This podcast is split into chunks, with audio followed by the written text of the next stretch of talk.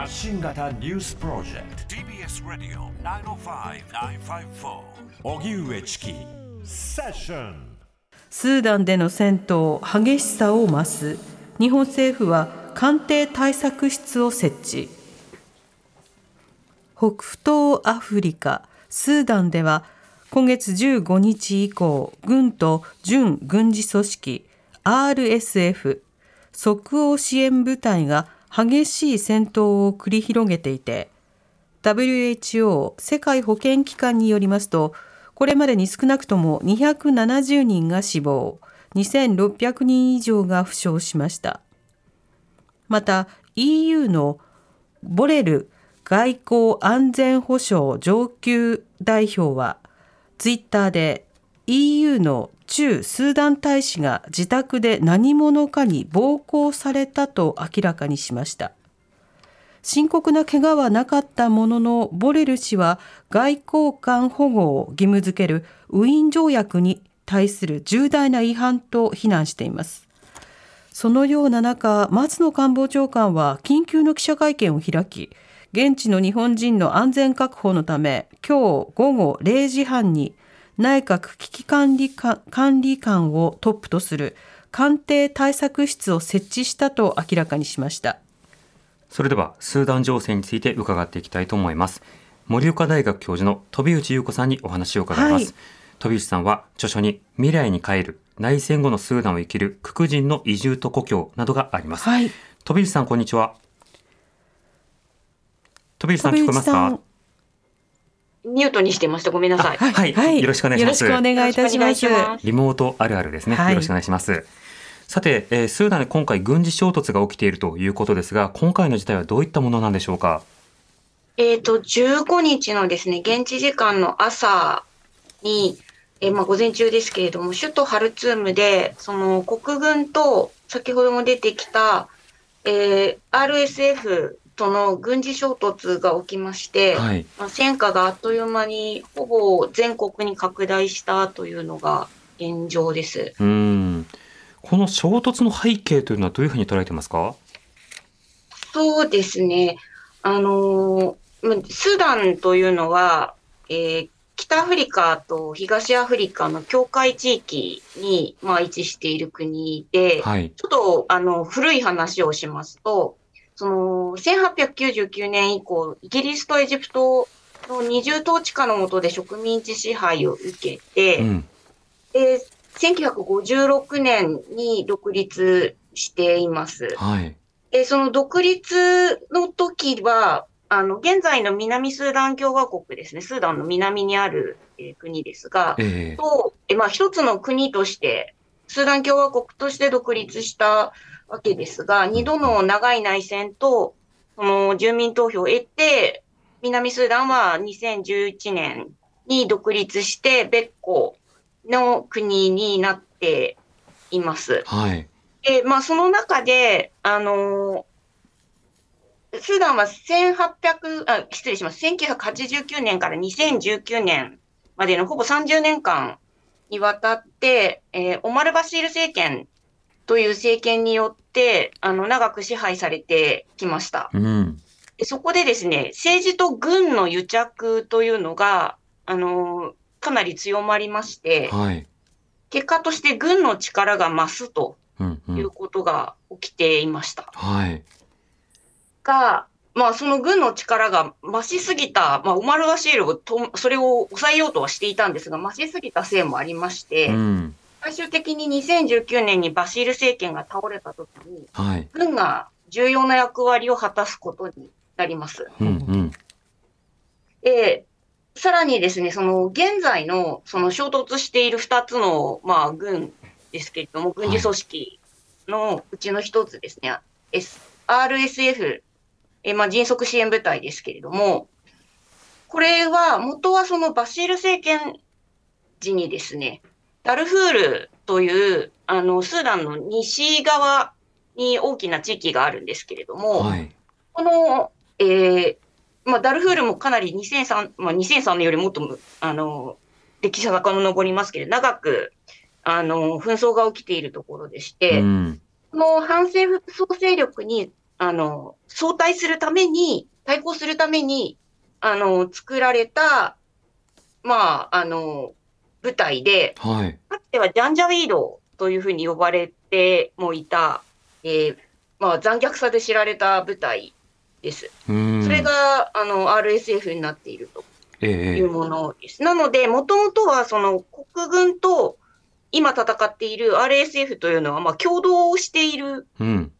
ものだったわけなんですが、はい。で、さらに、あの、共同してバシールを倒したとうんいうふうにも言ってもいいわけなんですけれども、そのバシール政権が倒れた後にですね、軍民共同政権が樹立しまして、はいあの、スーダンは文民首相の下で政治の立て直しというものを図ってきたんですが、うん。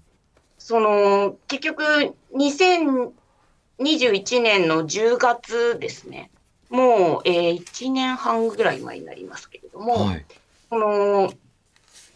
バシール政権時の、その軍のやったことであるとか、あるいはまあ RSF のやったことであるとか、うん。それが明るみに出る、その文民政権が突出してくることによって、はい。であるとか、その権力の異常を結局することになっていたんですが、文民側に。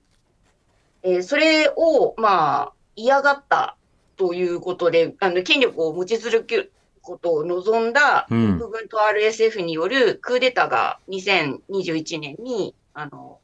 発生します。で、はい文民政権は結局、倒れるとうん。いう、えー状態になります。ええで、その後ですね、その政情は結局混迷を極めるということになりまして、うんあ軍は結局権力を握り続ける。で、あの、文民側はそれに抗議をするわけですが、文民側も一枚岩ではない。ええさらに、あの、他の勢力というものもあって、かなり混迷を極めるということになっていたんですが、なんとかですね、民政移管を進めたいとうん。いうことで、進めようとしてきたんですね。はい。で、結局政治協定合意を結ぼうとしていてう、んうん。あの、4月1日に、あの、合意をするということで、あの、進めていたんですが、はい。今年のですか？そうです。はい。まあ、それ、ま、それより前に進めようとしていたんですが、なかなか進まなくてですね、うん4月1日の合意もさらに延期されるおという状ー態だったんですけど、そこでなんで、何が問題になっていたかと言いますと、えあの、言ってしまえば RSF の国軍への吸収というもの、結局 RSF を国軍にあの統合してしまおう。というような、えーことがあの言われていまして、うんうん。結局そうすると RSF 側というのは、あの、RSF のあまあ支配権というか動かす力を失うとはいいうことにもなりますので、その、この問題をめぐってですね、結局 RSF と国軍との関係が悪化していきまして、どんどんとう。ん。で、その、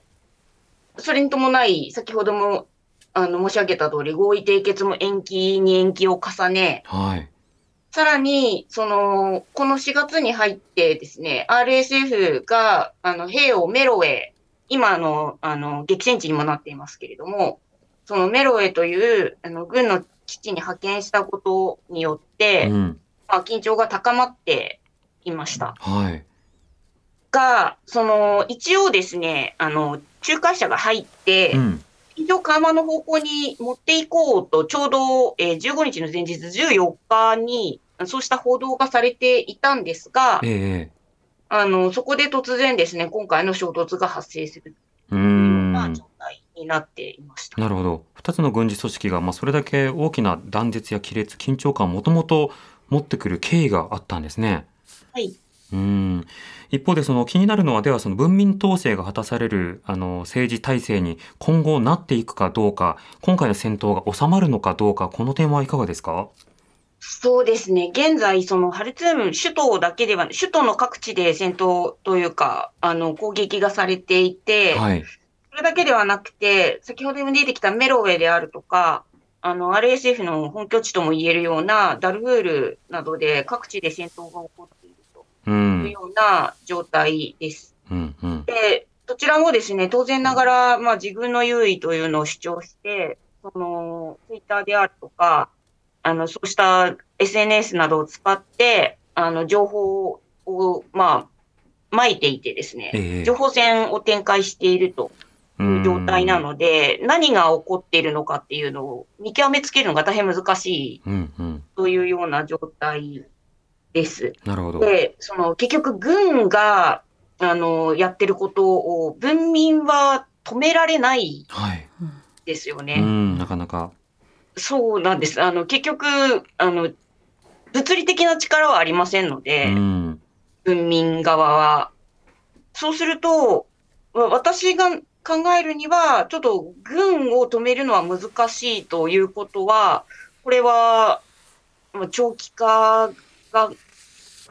予想されるうん。のと、あのースーダンの政情がかなり治安が悪化するとえいうことは想像が、あーされます。また、うん当。然、あの民政移管はここでストップ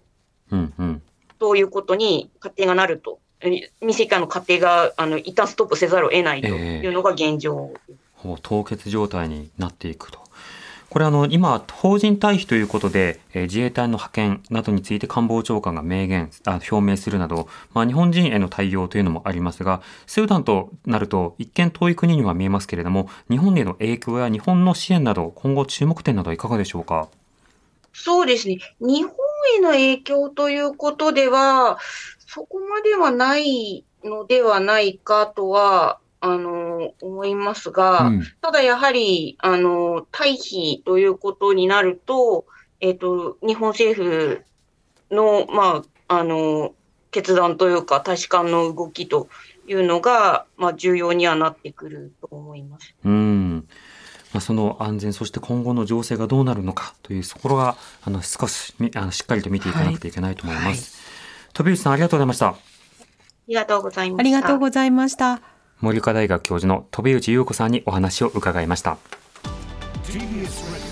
Radio 荻上チキセッション